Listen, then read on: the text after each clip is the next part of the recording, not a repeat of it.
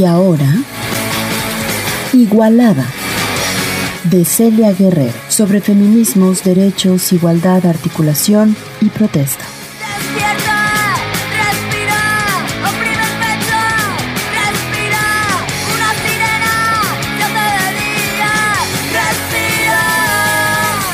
Mujeres e infancia en el Chaparral, Tijuana.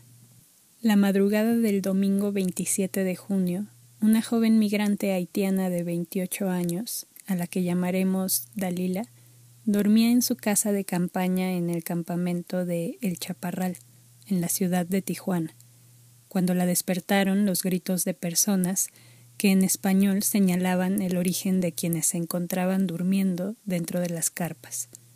Haitiano, gritaban y cortaban con un cuchillo la tela de las carpas cerradas, relató. Los atacantes, esbozados y armados, llegaron a su tienda. La advertencia fue todos los haitianos tienen que irse. Mañana no pueden dormir aquí. Una amenaza de muerte.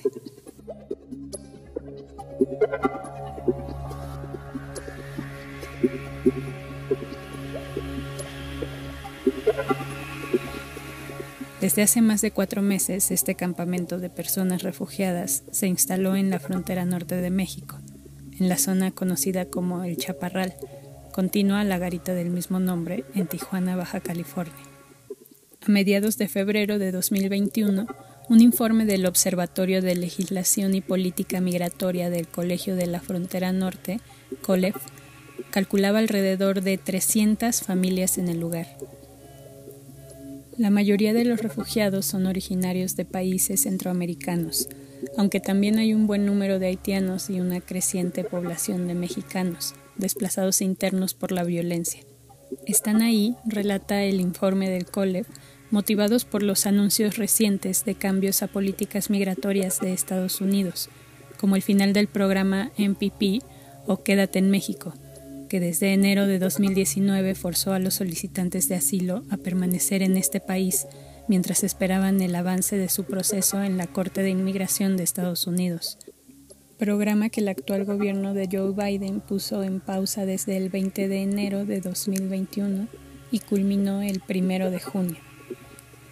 En marzo, a un mes de instalado el campamento, la Comisión Nacional de Derechos Humanos solicitó medidas cautelares a autoridades federales, estatales y municipales para la población migrante en el Chaparral.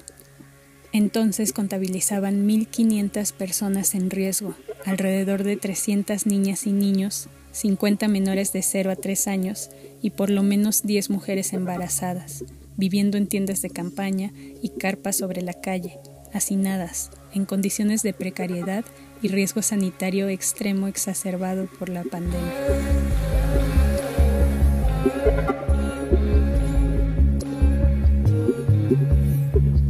Para el 24 de junio, otro comunicado de la misma dependencia calculó unas 3.000 personas en el campamento migrante, incluidos por lo menos 1.000 niñas y niños en riesgo de abuso sexual y falta de alimento. También destacaron la falta de medidas preventivas del COVID-19 y que las autoridades retiraron baños y regaderas portátiles, provocando un grave conflicto sanitario y de salud para los migrantes y vecinos de la colonia. Después de tres meses de vivir en ese lugar, soportar las condiciones precarias, la discriminación y la violencia, Dalila y su esposo huyeron a la casa de un connacional establecido en Tijuana. En ese lapso, Dalila perdió un bebé del que estaba embarazada y las pertenencias que no pudo recuperar antes de huir del campamento. Otros haitianos en el Chaparral han relatado discriminación previa a las agresiones de este domingo 27 de junio. Se quejaron de la preferencia por parte de algunas personas que se identificaron como activistas y abogados a los blancos, dijeron, y el rechazo a quienes son negros o afrodescendientes. Luego, la tensión entre los distintos grupos racializados en el sitio incrementa ante la falta oportuna de las autoridades y se mezcla con la presencia de grupos delincuenciales en el lugar, relatan activistas. El escenario para las poblaciones más vulnerables, como la infancia y las mujeres, es terrible. además de las condiciones cotidianas, se habla de violaciones, venta y consumo de drogas, acoso, abuso sexual y rapto de menores y más delitos tolerados por autoridades dentro del mismo campamento. En mayo, José Luis Pérez Canchola, director de Atención al Migrante en Tijuana, denunció el secuestro de una madre y un niño originarios de Veracruz que se encontraban en el Chaparral. Y al pasar de los meses, las condiciones de seguridad en el lugar solo se han agravado.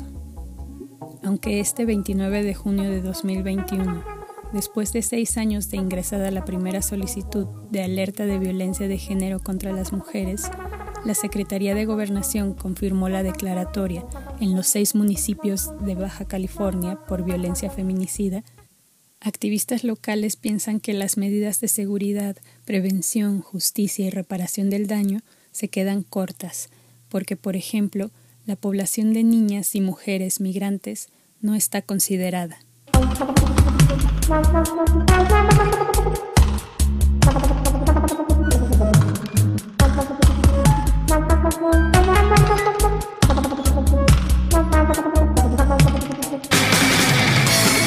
Igualada. Esta columna fue publicada en piedepágina.mx.